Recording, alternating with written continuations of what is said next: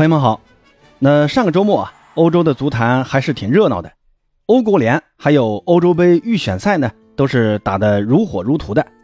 欧国联的决赛呢，也是在今天的凌晨结束了。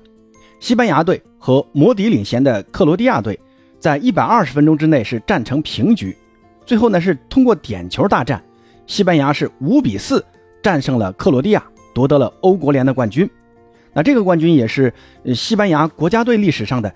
第五座冠军，而闯进决赛的克罗地亚队再次与冠军无缘。不过，即便是西班牙拿下了最后的冠军，但是说实话啊，西班牙目前存在的问题啊还是比较明显的。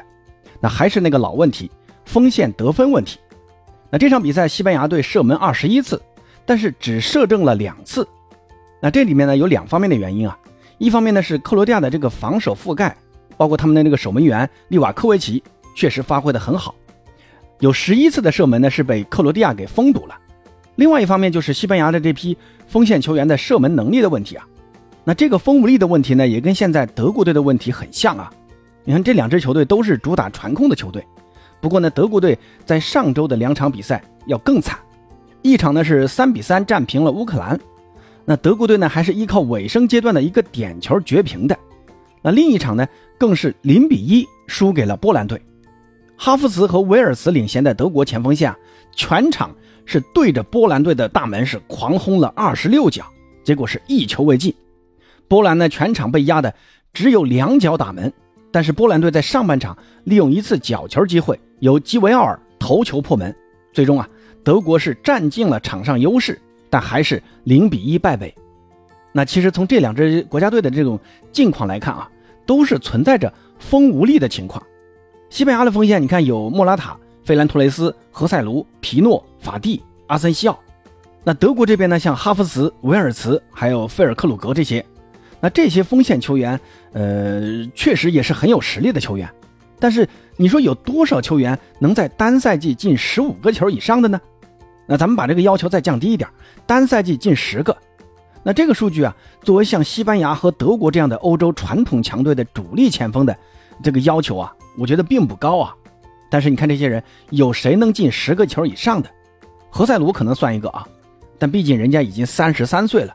那刚刚结束的这个赛季啊，目前呢已经转会从西班牙人队转会到皇马去了。但是这个何塞卢只是西班牙的一个替补前锋。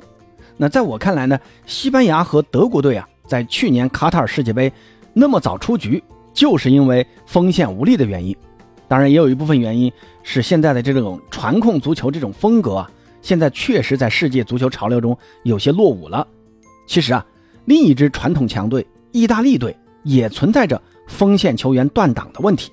你看，看伊莫比莱现在年纪也大了，意大利啊也是缺少前锋球员的。你看，他们甚至需要到阿根廷去找前锋。那个雷特吉啊，你说他是意大利人呢，还是阿根廷人呢？现在意大利国内还有什么前锋能撑得起？意大利国家队的场面呢？以前你看意大利的锋线啊，有什么皮耶罗啊、因扎吉啊、巴乔啊？你看在现在有谁啊？你看昨天晚上，意大利在欧国联的三四名决赛中是三比二战胜了荷兰队，三个进球中只有一个是前锋进的，就是下半场替补登场的基耶萨，他进了一个。那我们可以发现啊，西班牙、德国这都是这几年啊欧洲主打传控足球风格的球队，也包括意大利啊。你别听意大利就说啊，意大利是防守足球。其实意大利啊，在上届欧洲杯夺冠靠的并不是那种意大利式防守，曼奇尼的球队主打的更像是披着防守足球的外衣的传控足球。那西班牙就更不用说了，一直是传控足球的拥趸。他们依靠着巴萨的 Tik-Tak 风格，在零八年、一零年还有一二年，连续三届大赛获得冠军。那上任主帅恩里克那也是非常痴迷于这种传控啊。也号称催眠式传控，在世界杯上啊，西班牙队的平均控球率竟是高达百分之七十一。但说实话，更多的时候他们只是在外围蹭蹭啊，就是攻不进去。而德国队呢，从上任主帅勒夫到现在的主帅弗里克，也都是慢慢抛弃了以往的那种德式的高举高打的强硬风格，也打起了传控。嗯，这个呢，也倒不是说这两个教练喜欢打传控啊，而是德国国家队历来都是以。拜仁这支俱乐部为班底的，拜仁球员呢又占绝大多数。那拜仁是什么风格，德国队啊，自然而然也就是什么风格了。那拜仁在瓜迪奥拉执教之后啊，逐渐也打上了传控的烙印，这个舰队思路也更多的是看重球员的传控技术，这也导致德国队逐渐抛弃了传统，也走向了传控的路子。其实呢，也说到底啊，还是归结于西班牙在一零年前后的那一波三连冠，实实在在的给其他的欧洲国家过于震撼了啊，实在太强了。那这些国家呢，都在当时的这种规划中啊，也更看重传控技术的培养，这也就导致啊，这些国家的青少年在接受足球培训时呢，也更注重于偏向于团队配合，偏向于传控，而不是以前的那种百花齐放。那这种偏团队配合的青训模式，就更容易把这种个体球员呢，当成团队中的某一个螺丝钉，你就发挥团队中的某一个作用就行了。那这也就需要球员更多的参与团队配合，发挥整体的作用。那在场上也要更无私。但是这种模式在我看来，前锋球员呢，尤其是得分能力强的前锋球员，必须得要自私，有机会你就要果断的打门，运用自己掌握的一切的可能的得分手段来破门得分。那都说好前锋必须得自私，就是这么个道理。其实换个角度来说啊。这几个国家在青少年球员培养过程中就缺乏培养一个好前锋的基础。另外呢，就是说，你看现在呃西甲呀、意甲呀、德甲呀，这外援前锋啊还是占据大多数的。你看西甲这边，三支强队黄萨进，除了马竞呀，呃给西班牙国家队出了一个莫拉塔以外，黄萨的主力前锋啊全是非西班牙裔的。巴萨这边虽然有法蒂还有费兰托雷斯能在西班牙国家队立足啊。但是这两位的这个得分能力啊，你真的是一言难尽啊。皇马呢，除了刚刚离队的阿森西奥，还有刚刚加盟的何塞卢，也没有办法为西班牙国家队贡献锋线国脚。那再看看意甲，那以前呢，意甲各大豪门的本地化其实做的都不够啊，对于国家队的锋线上的贡献都呃有所欠缺的。那这也导致意大利国家队的前锋球员很多都还是从中下游球队出来的。你看这个赛季，那不勒斯倒是贡献了一个拉斯帕多里，但是拉斯帕多里也是刚刚在上赛季才在那不勒斯踢球的，之前呢一直都是在萨索洛队。说实话啊，这些意甲中下游球队出来的前锋，你说到了国家队，尤其是在国家队中面对那种打攻坚战的时候啊，那这些球员我觉得还是还是缺点东西的啊。而德甲呢，虽然拜仁的实力很强，但是。整个德甲也是缺少那种具备德国传统中锋实力的那种前锋，而拜仁的那群前锋呢，呃，说实话，像萨内啊、格纳布里啊这种啊，都是那种边路的突击手，更喜欢传球，而不是说以射门而见长的。